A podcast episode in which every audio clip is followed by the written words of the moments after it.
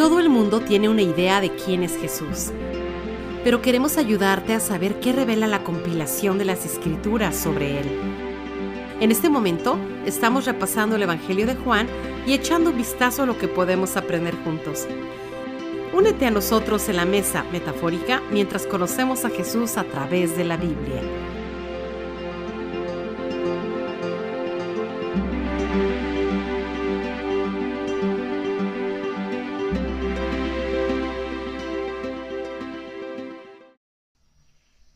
Bienvenidos todos a la Mesa de Jesús. Mi nombre es Elios Reina. Estoy aquí con el doctor Nicolás Benditi y aquí estamos estudiando el Evangelio de Juan juntos, enfocándonos en siete señales, milagros que Juan resalta del ministerio de Jesús, aunque él hizo muchísimo más que solo siete. Él escogió estas siete señales con un propósito um, específico, queriendo resaltar diferentes cosas del Antiguo Testamento y hemos estado viendo cada señal uno por uno en su contexto y viendo qué, podemos aprender sobre Jesús. Y ya vimos cómo Jesús convirtió agua en vino en una boda, la sanidad del hijo del noble, la sanidad del cojo, la alimentación de la multitud, cómo caminó sobre agua y hoy vamos a ver la sexta señal, la sanidad del ciego en Juan capítulo 9. Ahora, para aclarar, ya hemos visto este milagro de hecho en otro episodio, pero me da gusto que podamos volver a visitar este relato porque, como siempre lo decimos en cada episodio, nunca nos da tiempo para poder profundizar completamente como nos gustaría en cada cosa porque la Biblia es tan rica y tan profunda. Entonces, me, gusta que ahora vamos a poder volver a ver este relato, pero enfocarnos en diferentes cosas que no pudimos resaltar la vez pasada que nos enfocamos en este milagro. Entonces, um, Doc, ¿por dónde que empezamos? ¿Quieres que Ah, contemos la historia rápido para recordar a los que escuchan eh, esta historia. Um, por ahí empezamos y después Sí, sí, es mejor así, después resaltamos algunas cositas, pero mejor, eh, sí, eh, sería bueno, de ¿por qué tú no empiezas? Entonces. Ok. Explícanos um, un poquito cómo va. Para contar la historia. Sí, para contar la historia rápidamente. Es todo el capítulo 9, entonces por eso no nos da tiempo de leer todo, pero les queremos animar que vayan y lean la Biblia. Juan 9, todo el, todo el capítulo cuenta esta historia de cómo Jesús vio un hombre que era ciego desde nacimiento. Y después sus discípulos le preguntan, ¿quién pecó? ¿Este o sus padres para que naciera ciego? Y Jesús le responde, ni este pecó ni sus padres, sino que está ciego para que las obras de Dios se manifiesten en él, para que la gloria de Dios se manifieste en él.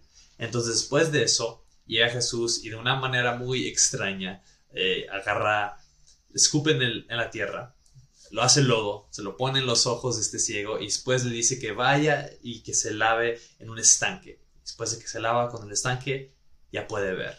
Ahí está el milagro, Jesús ya no está ahí. Entonces va y le cuenta a todos lo que hizo, pero los fariseos se enojan con, eh, con Jesús porque lo hizo en, en en Sabbath, que lo hizo en el día de reposo, y después le van y le preguntan a los padres, ¿es cierto que su hijo no podía ver y ahora ve y que fue Jesús que lo sanó? Sus padres dicen, mira, yo sabemos que era ciego y ahora ve, ¿quién lo sanó? Eso pregúntenlo a él. Y como que no se quieren meter en ese, en ese dilema, entonces van con él y tienen un debate teológico con este hombre y el hombre dice, mira, pues es posible que ese es el que Moisés eh, escribió, está hablando de este hombre y al final lo echan fuera este, y Jesús va y lo encuentra y después se revela él mismo de una manera ah, muy clara y, y, bueno, es, la historia, para contarla de una manera muy rápida.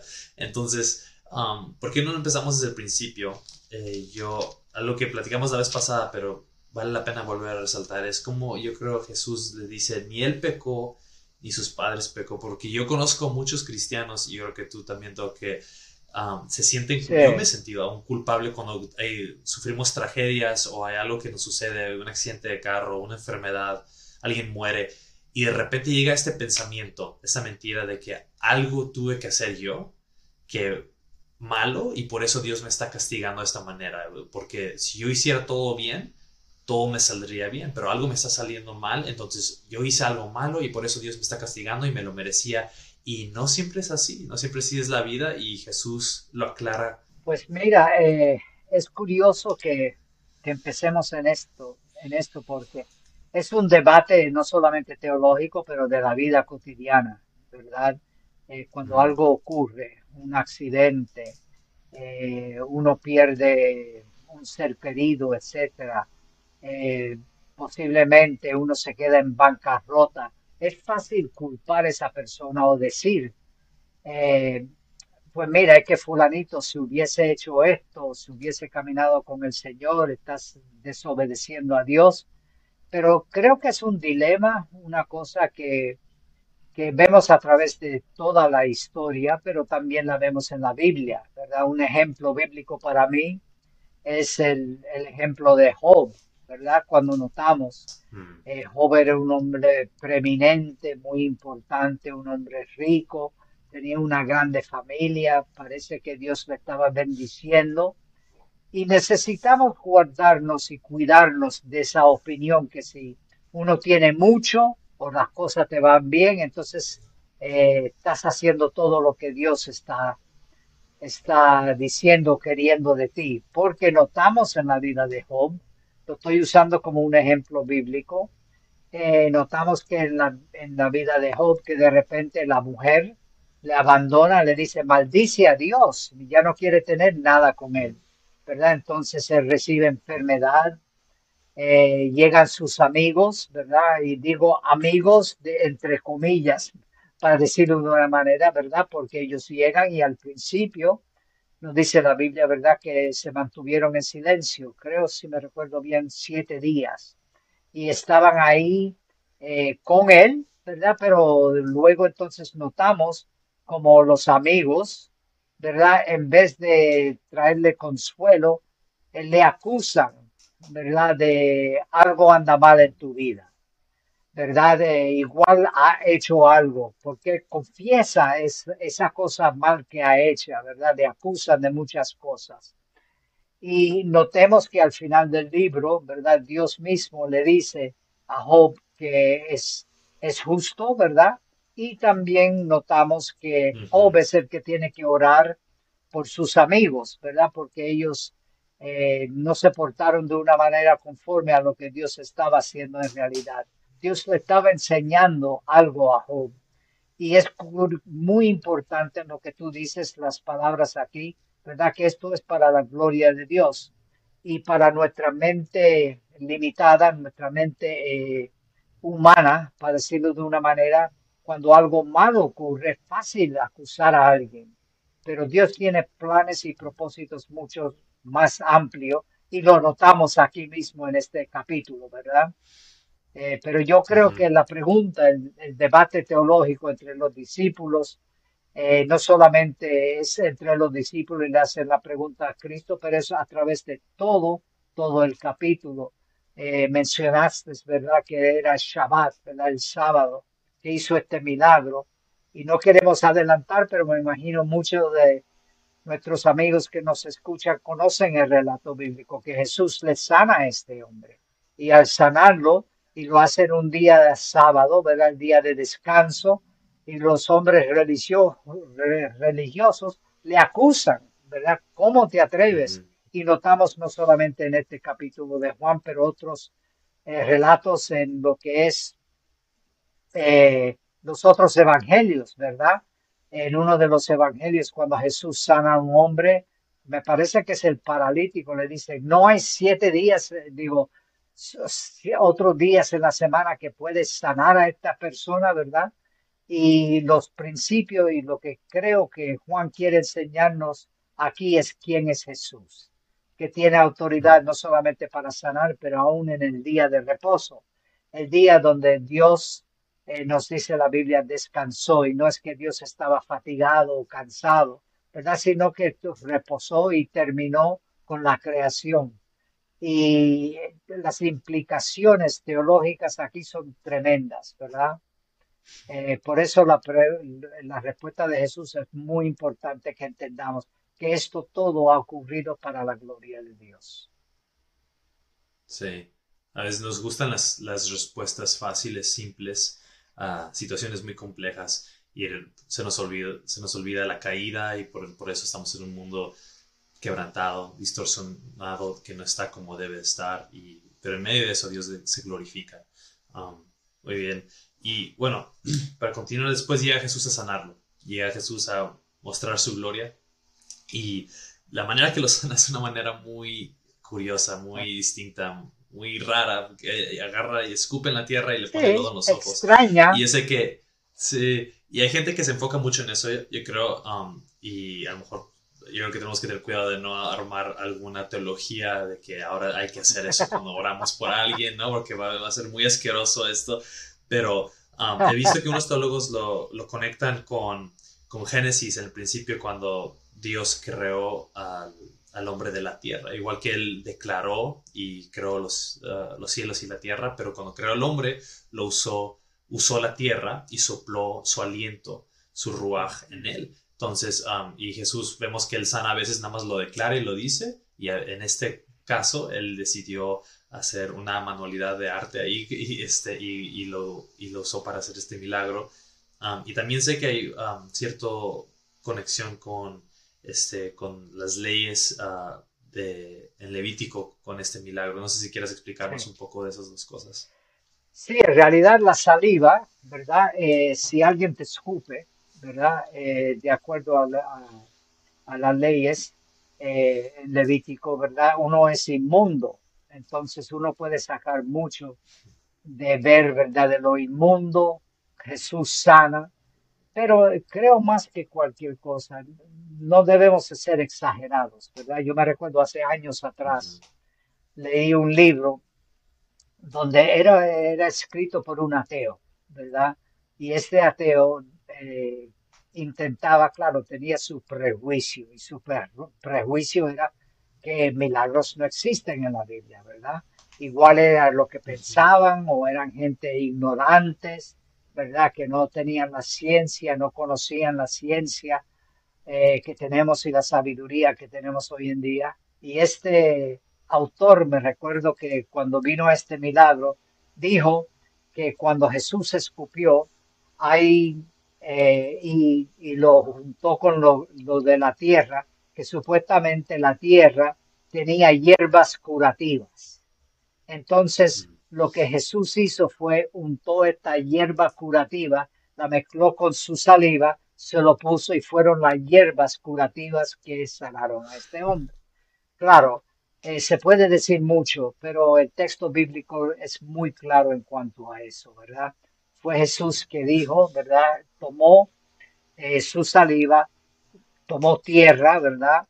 Y le dijo, mira, vete y lávate los ojos ahí en el, en el estanque.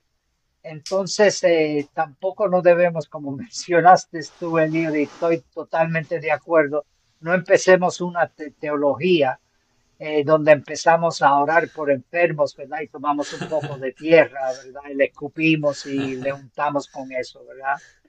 Eh, necesitamos guardarnos de ese, de ese tipo de interpretación. Por ejemplo, aún en el, en el Nuevo Testamento, Santiago, en el último capítulo de su libro, de su carta, eh, nos dice de una manera bien clara, ¿verdad? Si alguien está enfermo en medio de, de vosotros, dice la reina Valera, eh, que unten, llamen los ancianos y unten a esa persona con, con aceite, ¿verdad?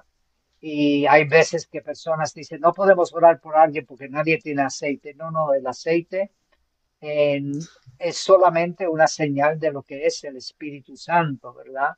Eh, no es verdad que el aceite tiene propiedades que sanan, sino es la oración la que sana y es Dios que sana. Y creo que ese es el propósito de este, de este texto, lo que podemos sacar de esto, que no fue la tierra ni la mezcla con la saliva de Jesús, no era una saliva santa, para decirlo de una manera, una saliva especial que se mezcló con los químicos de una hierba que estaba ahí, etcétera, etcétera, sino era que Jesús hizo lo que hizo y el hombre fue sanado. Y aparte lo hizo en un sábado, ¿verdad? En el Shabbat el día de descanso. Y otra vez aquí notamos las discusiones entre Jesús y los líderes religiosos en todo esto, ¿verdad? Sí, y ahorita se pone intenso eso con, con los fariseos. Um, pero antes de llegar a ese punto de la historia, eh, después de que le pone el lodo en los ojos, le dice al, al hombre ciego que se vaya y se lave en un estanque, en el estanque de Siloé. Espero que lo esté pronunciando bien. Um, y el estanque Siloé significa enviado, ¿no? Um, entonces, para mí siempre eso se me hizo muy raro. Y cuando yo leí esa historia de niño, me acuerdo que yo pensaba, qué mala onda. Dije que, que le dice a este ciego que en vez de que lo sane ahí, lo obliga a caminar o le pide que vaya y que camine no sé qué tan lejos. Dice que lo sanó, estaba fuera del templo, por, lo que vemos al final del capítulo 8. Y saliendo del templo, ahí pasó Jesús y lo vio. Entonces, no sé, el, hay de seguro alguien que conoce más esto. Ah, creo que mi pastor Tim lo ha mencionado una vez. Eh, la distancia entre el templo y el estanque de Siloé, ¿no? Pero cualquiera, no importa qué distancia fue, fuese, tuvo que caminar este hombre con lodo en los ojos. A mí me daría pena eso y caminar nada más para lavarse con la esperanza de que esto vaya a funcionar. Y entonces, um, no sé qué, qué, opina usted, Doc, pero yo, yo se me hace como es una prueba, esas pruebas que Dios hace para ver si lo obedece, para si tiene fe y cree que si tú haces esto, porque yo lo dije, no porque esto es una, como dijimos, un ritual mágico, sino porque es el poder de Jesús y Él dice, si tú haces esto, vas a ser sano. Y a ver si confías en mi palabra y y actúas, porque la fe requiere obediencia y requiere acción de nuestra parte. Um, eso es lo que yo creo que es lo que yo pude descifrar. Uh, no sé qué, opina usted. No, yo estoy 100% de acuerdo contigo, Elliot, en ese sentido. Creo que es, eh, hay otro ejemplo bíblico y hay más, pero solamente vamos a enfocarnos, me parece es en Lucas, donde Lucas nos habla de los diez leprosos, ¿verdad? Eh, Jesús le dice, después de, orar por ellos, ¿verdad? Jesús le dice que vayan a los sacerdotes, a los levitas, y se muestren ante ellos, ¿verdad? Eh, y mientras ellos caminaban, eh, ellos se, se les desapareció, fueron sanados de la lepra. Entonces hay una, tanto como este ciego como los diez leprosos, ¿verdad?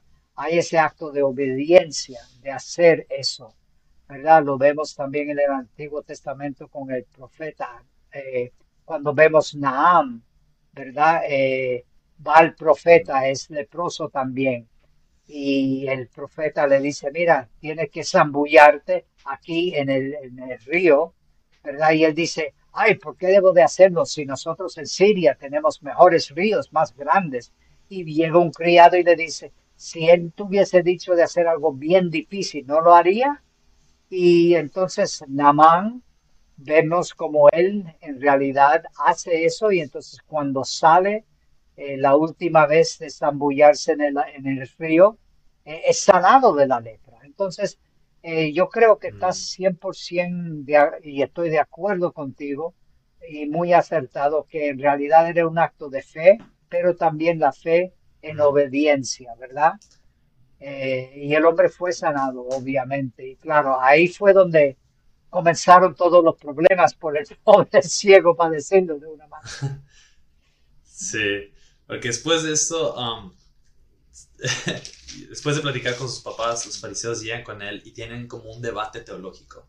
Um, sí. Y me encantaría enfocarnos en esto, pero ya se nos, se nos está yendo ya el tiempo. Pero este, dice, tú, le, empiezan a criticar diciendo, tú, tú eres un pecador, tú que, tú que vienes a decirnos que este hombre es, el, eh, es mandado por Dios. Y él dice, sí, ¿cómo es que él pudo hacer esto si Dios no lo ha mandado? Y, y, esto dice, habló Moisés sobre esto y empiezan a hablar sobre esto. Y al final de esta discusión, um, no sé qué sucede, pero en el versículo 35, ya Jesús dice, Jesús oyó que lo habían echado fuera y lo halló. Y me encanta eso, la compasión de Jesús, de que Él va y va hacia él. Él llegó para sanarlo, pero ahora llega con algo mejor, mejor que sanidad de vista física y a ofrecer algo mejor. ¿Y por qué no? Ahí nos explica un poquito más lo que, lo que dice el versículo 35. Pues como dice, fue expulsado, ¿verdad? Y fue expulsado porque el, el, el, notamos antes, Juan nos dice, ¿verdad? Que los padres tenían miedo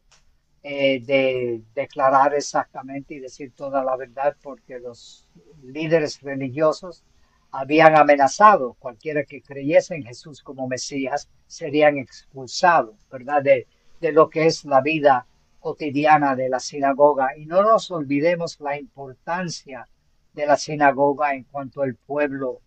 Eh, era donde ellos hacían sus eventos, también donde adoraban a Dios, leían las escrituras, etcétera. Entonces notamos aquí, ¿verdad?, que expulsan al ciego y entonces Jesús oye eso y entonces se acerca a él y se revela y lo dice de una manera, si quieren, miremos los versos 35 hasta el final, ¿verdad? Que es la clave para mí, lo más, eh, subrayar lo, lo que creo que es más importante de este capítulo. Oyó Jesús que lo habían expulsado y hallándolo, le dijo, ¿crees tú en el Hijo de Dios? Respondió él y dijo, ¿quién es, Señor, para que crea en él? Verso 37, le dijo Jesús, pues lo has visto, el que habla contigo es este. En otras palabras, aquí Cristo claramente, claramente está diciendo que Él es el Cristo, que es el Hijo de Dios que acaba de preguntar y que el, ciego había confesado.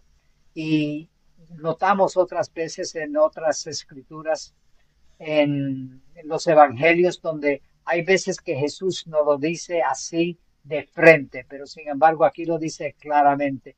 Le dijo Jesús, pues lo has visto. El que habla contigo es, ese es. ¿Quién es? Es el Hijo de Dios, de acuerdo a los versículos anteriores. Y miremos la reacción del, del ciego. Y él dijo, creo, Señor, y dice claramente, y lo adoró creo es súper importante entender exactamente, es súper importante entender las implicaciones de todo esto, porque Jesús primeramente era un rabino, era judío, también lo que era el mundo eh, del primer siglo, ¿verdad? Que estamos leyendo aquí en la Biblia y todo lo demás. Los judíos sabían claramente que solamente se podía adorar a Dios. Y aquí notamos como este ciego que ahora es sanado le adora y Jesús no le dice como otros ejemplos bíblicos, por ejemplo, Pablo, Pedro, los ángeles, cuando alguien quiere adorarle a ellos, ¿verdad? Ellos dicen, no, no, no, no, no. Pero Jesús aquí acepta la adoración de este hombre. Y creo si podemos unir esto con el propósito de Juan el Evangelio, ¿verdad? Para que creéis que Jesús es el Hijo de Dios, que es el Cristo, entonces notamos el énfasis de Juan aquí. No solamente es que Jesús hizo milagros, pero también que el que era ciego ahora ve. Y fijémonos cómo termina, es curioso, me encanta este capítulo. Cómo termina el capítulo, ¿verdad? En los versículos 40 eh, y 41. Entonces algunos de los fariseos que estaban con él, al oír esto, le dijeron, ¿acaso también nosotros somos ciegos? En otras palabras, ellos entendieron lo que Jesús estaba diciendo aquí claramente, lo que Jesús había hecho, ¿verdad? Y entonces, verso 41, la respuesta de Jesús. Jesús les, respondió, si fuerais ciegos no tendríais pecado, pero ahora porque decís, vemos, vuestro pecado permanece. En otras palabras, se está hablando de la dureza del corazón de los líderes religiosos. Y vamos otra vez, el que antes no veía, el ciego natural, ahora ve, pero él ve a través quién es Jesús verdaderamente y los que supuestamente tienen vista, los líderes religiosos, son declarados por Jesús que ellos son los ciegos porque ellos no están dispuestos a ver y el pecado, que es el rechazo de Jesús, permanece en ellos, la dureza de corazón. Wow, esas dos cosas que acabas de resaltar, como dices, creo que es la clave. ¿Por qué? Cuando hacemos la pregunta, cada milagro que hemos visto, ¿por qué incluyó este milagro de Juan? Esa parte que dice que el versículo 38, que él creó Señor y le adoró, y que Jesús acepta, por lo que vemos esta adoración, está claramente él diciendo algo con sus acciones y Juan está resaltando esto de que él es el Hijo de Dios. eso podríamos hablar tanto de eso, ¿no? Eso es la importancia, pero eso que acabas también de mencionar, de que dice, um, si dicen vemos, su pecado permanece. Eh, yo, mi entendimiento de esto, y corrígeme si, uh, si digo algo que, que, está un poquito este, fuera de, es, es que está hablando sobre la humildad. En el Antiguo Testamento vemos que uh, en Ezequiel, en ese lenguaje poético, profético, Dios hablando sobre Israel, dice, tú crees que eres rica y que tienes, uh, y que, y que tienes muchas cosas, pero en, sí estás desnuda y, y, estás pobre, vives en la calle y no te das cuenta de que me necesitas, ¿no? Es, es una, como dices tú, una dureza de corazón, es un orgullo de que no reconocemos nuestra necesidad de nuestro creador, de Dios. Y en humildad, lo que requiere la humildad no es de que nos golpeemos a nosotros mismos y me culpa, ¿no? Sino es un reconocimiento de nuestra necesidad, de que no vamos a aceptar una cura si no reconocemos que estamos enfermos. No vamos a apreciar el regalo de la cruz y del Evangelio si no nos damos cuenta de nuestro pecado y de nuestra necesidad de, de vida eterna, de perdón de Dios y de que Él restaure todas las cosas. Y si estamos ciegos a esa realidad, nos perdemos del regalo de la gracia, pero cuando Dios abre nuestros ojos para que podamos ver, entonces ahora sí en humildad decimos Dios ayúdanos y eso es lo que yo creo que um, podemos también nosotros aplicar a, a nuestra vida ¿no? y orar Dios ayúdame a, a ver escudriña mi corazón para que yo pueda ver las áreas en las que yo estoy ciego y no veo que te necesito o que necesito cambiar y que por su gracia Él es fiel para siempre revelar el, con su luz la oscuridad de estas cosas. Amén. Muy bien, hermanito. Sí, sí, de verdad que sí. Muy bien, pues um, hay algo más que quieras añadir antes de terminar. Yo creo que um, pudimos cubrir un poquito más esta vez, pero um, otra vez un pasaje muy profundo, muy impactante. Este, ¿Algo que quiera añadir, Toc, antes de que terminemos? Lo único que nuestros amigos y compañeros eh, que, que escudriñen las escrituras, en otras palabras, eh, miren este texto bíblico, estudien, oren a Dios, ¿verdad? Que te revele, que te enseñe y sobre todo si piensas eh, que no conoces a Jesús y no tienes una relación con Dios, que abra tu corazón y reconozca y que Dios te dé la revelación eh, donde puedes tener la certeza de quién es Jesús, el Jesús de la Biblia. Mm. Muy bien, sí, pues en eso y aquí seguiremos juntos buscando más eh, aprender juntos. Este, el próximo episodio hablaremos sobre la última señal eh, de las siete. Um, ya vimos seis, queda una más um, que está en Juan capítulo 11 Um, les decimos que, cuál que va a ser. Yo creo que sí. Yo creo que sí. Sí, no, no, no. Vamos a decirle. dilo, dilo, dilo. Vamos a hablar sobre la, la resurrección de Lázaro. Entonces, um, está, está fuerte. Estoy emocionado para, para platicar sobre eso en nuestro próximo episodio, Juan 11, la resurrección de Lázaro. Gracias una vez más por acompañarnos, por dejar una reseña, por mandarle este podcast a sus amigos y a cualquiera que piense que sea de bendición. Eh, la apreciamos mucho. Nos vemos el próximo episodio. Que Dios les bendiga. Amén. Adiós.